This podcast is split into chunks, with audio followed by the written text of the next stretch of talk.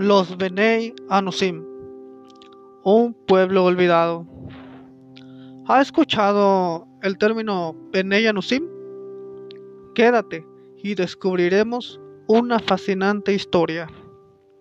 Cuando uno busca en internet acerca de la historia de Israel, los judíos, aparecen noticias e historias un tanto increíbles como desconcertantes podemos leer acerca del conflicto árabe-israelí, aprender sobre la Segunda Guerra Mundial, la masacre genocida de la historia del régimen nazi. Podemos leer acerca de los progromos rusos. Podemos ver noticias en las que los medios de comunicación pintan con amarillismo las políticas del gobierno israelí, entre otras cosas. Muchos han escuchado o saben algo de la Segunda Guerra Mundial, donde los malos de la historia fueron judíos, opositores, opositores que no fueron leales al gobierno, personas de otros credos que no fuera la Iglesia Católica, lesbianas, gays, personas con discapacidad diferente. Creo que muchos sabemos acerca de estas historias de las atrocidades del régimen nazi, o de la Italia fascista de Mussolini, o de la dictadura de Franco en España. Pero aquí yo les traigo otra historia que fue olvidada, relegada, y eso queda corto. Más bien, fue enterrada con una montaña de mentiras creadas para deslegitimizar a los otros judíos, los Benei Anusim.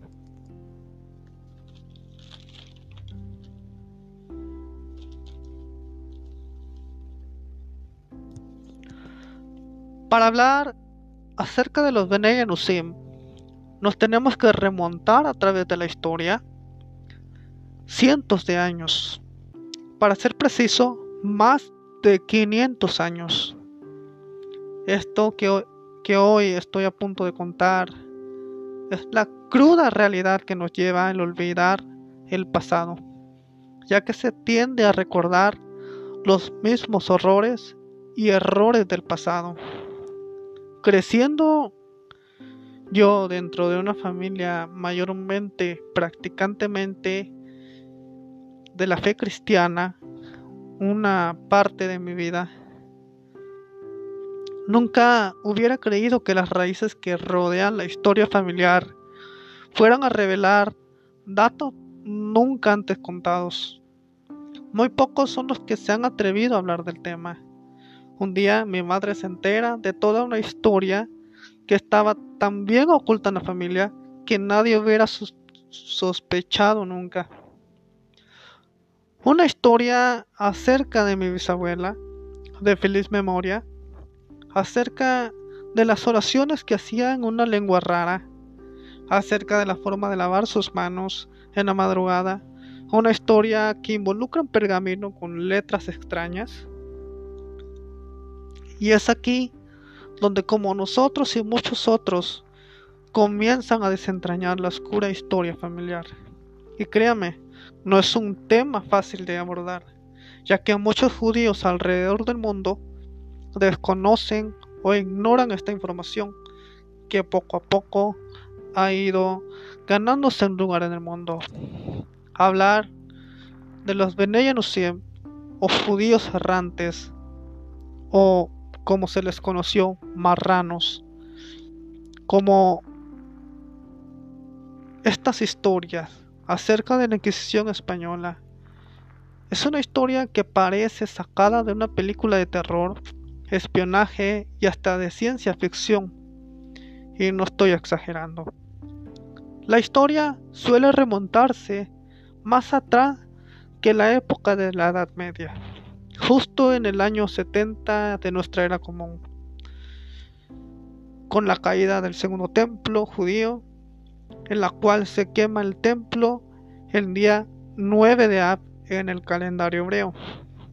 Es por eso que los judíos alrededor del mundo lloran, rezan y ayunan este día para poder tener el mérito de algún día poder ver el tercer templo. Es ahí donde comienza la dispersión de muchos judíos, muchos de los cuales se establecen en Sefarad, hoy conocida como España. Los judíos se asentaron en la península ibérica, en Portugal, España y Gibraltar, principalmente. Cerca del año 1000 comienza la edad de oro sefardí, los judíos españoles, en donde el idioma no era el hebreo, sino el ladino, una especie de español antiguo, pero con escritura hebrea. En esa época se dan grandes sabios como Rachi, Rabí, Salomón, Benizat de feliz memoria, Salomón y Im Gavirol, espero haberlo pronunciado bien, Salomón Im Gavirol, poeta y filósofo hebreo. También conocimos a Yehuda Halevi, poeta hebreo y pensador religioso. Moisés Maimónides, quien fue filósofo, médico y uno de los más grandes autoridades de la ley judía, autor del códice más importante de la ley y de los trece artículos de la fe. Ya para el año 1099 comienzan las cruzadas, en el cual el objetivo era la toma de Jerusalén. Quien finalmente logró conquistarla fue Godofredo de Bouillon, en el cual mueren miles de judíos y se destruyen comunidades enteras en Francia y Alemania. En el año de 1244 se quema el Talmud en Francia. El Talmud, para quienes no sepan, es un libro sagrado del judaísmo en el cual se explican varias leyes y razonamientos de grandes pensadores acerca de la Torah, la Mishnah y el Midrash. Estos fueron los inicios de una mal llamada Guerra Santa. El objetivo, matar a todo aquel que no creyera en la cruz en el nombre de Jesús. Con la llegada de la peste negra a Europa, no se hizo más que incrementar el ferviente antisemitismo patrocinado por la Iglesia Católica. En el año de 1394, Francia expulsa a los judíos de la región y en 1492 España lo hace con la alianza de los reyes de Castilla y Aragón por mandato de la Iglesia Católica. 1492. Ese es el año cero para los nuevos judíos, los Bene que después pasarían al olvido por cinco siglos. El edicto de expulsión de 1492 se conoce en tres versiones. La primera es oficial del Inquisidor General de Castilla, conocido como Torquemada, de Santa Fe el 20 de marzo de ese mismo año. La segunda el 31 de marzo por los reyes Fernando e Isabel de Castilla y Aragón, válida solo para la, para la corona de Castilla. La tercera también data del mismo día 31 de marzo de 1492, firmada por el rey Fernando, válida solo para la corona de Aragón. Todas coincidían en que la fecha efectiva del documento sería el julio de ese mismo año. Es decir, cuatro meses para la expedición oficial de estos edictos, en el cual se redactaba que los marranos o judíos conversos que practicaban el judaísmo a escondidas de la iglesia debían dejar pertenencia posesiones, dinero, con el juramento de jamás regresar, bajo pena de muerte. Y aquellos cristianos o moros que les ayudaran, también aplicaban la pena máxima sobre sus cabezas. Había solo dos opciones en este dicto, conversión o expulsión. O bien te convertías y conservabas tu vida, tus posesiones, siendo un fiel creyente al cristianismo, o te ibas con tu fe, tu lengua, sin nada a donde fuera que murieras de hambre o sed. La llegada de las leyes de Martín Lutero no hizo más que echar más leña al fuego, o más bien comenzar una cacería de brujas literalmente, en el cual cualquiera que estuviera en contra de las leyes de Martín Lutero era considerado un brujo o un judío y eh, era torturado básicamente. Cristóbal Colón, quien era un judío converso al catolicismo, se dio a la tarea de sacar a los peores criminales de Sefarad, hoy España, en aquellos años el peor criminal no era un ratero, ni un asesino, tampoco un violador. El peor criminal, la peor sentencia que podía tener una persona era ser judío. Es así como Cristóbal Colón parte de Puerto de Palos con marranos, judíos conversos y llegan al nuevo continente, hecho que todos conocemos. De ahí surge la dispersión de los nuevos judíos y pasaron de ser marranos a judíos errantes por un tiempo. Digo un tiempo, porque tras los descubrimientos de una nueva tierra rica en oro, plata y riquezas inimaginables, España montó todo un poderío militar, más que nada naval, para conquistar este nuevo territorio del que tanto les hablaban, tenían riquezas innumerables. Así que para el año 1519, Hernán Cortés entra a la villa de Veracruz. Tras lo cual la corona española no hizo más que reforzar el edicto de expulsión firmado años atrás. La Inquisición española o la Guerra Santa se instala en las nuevas colonias, desde Nueva España hasta el reinado del Río de la Plata, si, si, no, si no me equivoco. Ah,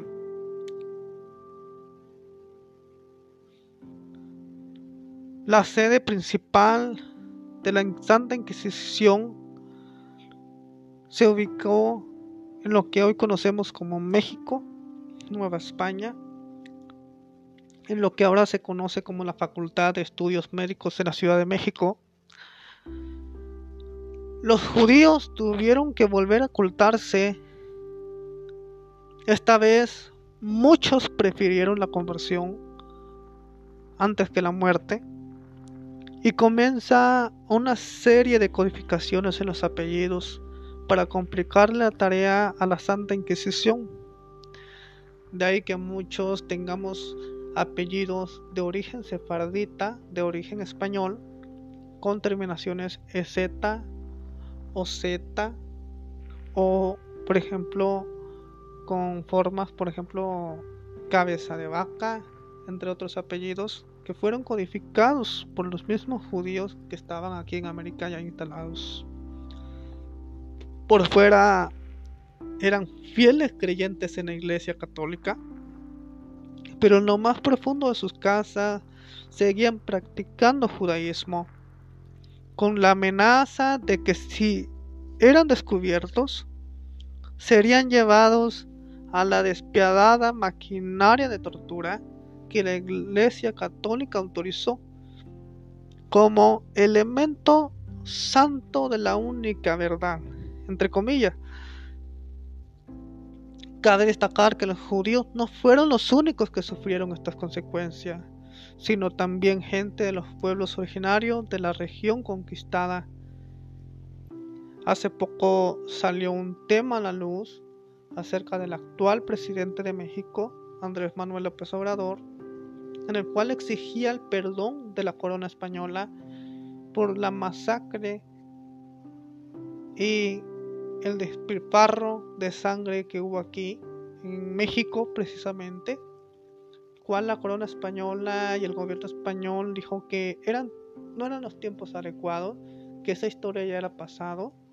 Y hay que recalcar que también ellos sufrieron mayas, aztecas, purépechas y otras otras civilizaciones que perecieron a manos de la Santa Inquisición por no creer en lo que ellos decían que era la verdad. Porque estos pueblos originarios tenían sus propias verdades, sus propias costumbres, tenían su religión y no estaban dispuestos a cambiarla. Es así como la Inquisición en México se instala de la forma más agresiva. Yo no he sabido de, de otras regiones, de otros virreinatos, que hayan tenido una forma tan agresiva de la Santa Inquisición. Puedo estar equivocado, pero por lo que yo sé, aquí en México fue una despiadada, una despiadada guerra, matanza en contra de los judíos y pueblos originarios. Es así como los judíos errantes o marranos fueron poco a poco olvidando sus orígenes, pero no sin antes dejar pequeñas pistas de sus antepasados. Es así como llegamos hasta el día de hoy, con miles y miles de personas en América, siendo fieles creyentes a la Iglesia Católica. Otras han encantados por el cristianismo evangélico, pero hay algo desconcertante en miles de familias prácticas que no se hacen en ningún otro lado, que van desde observar la luna durante la noche, ver las fases de la luna prácticamente, lavarse las manos en la mañana de una forma especial. Esta forma es eh, al rito sefardita, que consiste en balancear eh, un balde de agua sobre ambas manos. Eh, y rezar una oración especial que se fue perdiendo a través del tiempo. También eh, la observancia del sábado, el Shabbat, no comer comida de puerco, tapar los espejos durante el día de duelo. Y es así como muchos comienzan a desentrañar una historia desconocida, olvidada, y violentada con el pasar de los años. Hoy hay muchas comunidades emergentes de Benaya que buscan el reconocimiento que tanto se merecen. Pero hay un problema, señores. Muchos rabinos y comunidades, tanto sefarditas como ashkenazíes, niegan desconocen o ignoran el tema. Hace poco tiempo estuve escuchando una entrevista en la cadena eh, titulada Diario Judío de México, donde se le pregunta a un rabino qué hacer con el tema de los Bene La respuesta me dejó atónito. Su respuesta fue, no sabemos muchos de nosotros qué hacer con esta nueva oleada. Tal parece que este tema a muchos, a muchas comunidades judías, las tomó por sorpresa. Yo, como descendiente de criptojudíos, de Benella Nusim, de judíos errantes, quiero hacer un firme llamado a las comunidades judías de hacer un esfuerzo por entender esta historia que de algún modo logró dividirnos hace 500 años. Creo que es tiempo de retomar el camino correcto y seguir el ejemplo de grandes pensadores como Maimónides, Rashi, Moisés Cordovero y entre otros muchos más que pusieron su sabiduría en los sagrados libros que leemos, que estudiamos, que profundizamos día con día. Yo creo que es momento de hacer un recuento de todo aquello que se ha ido perdiendo a través del tiempo. Y es que olvidar una historia es como enterrar la historia verdadera de un pueblo y de una nación. Si te gustaría o si deseas saber más sobre este tema, te recomiendo dos libros muy interesantes. El primero se titula Ja Madrid, así como lo escuchas. Ja Madrid.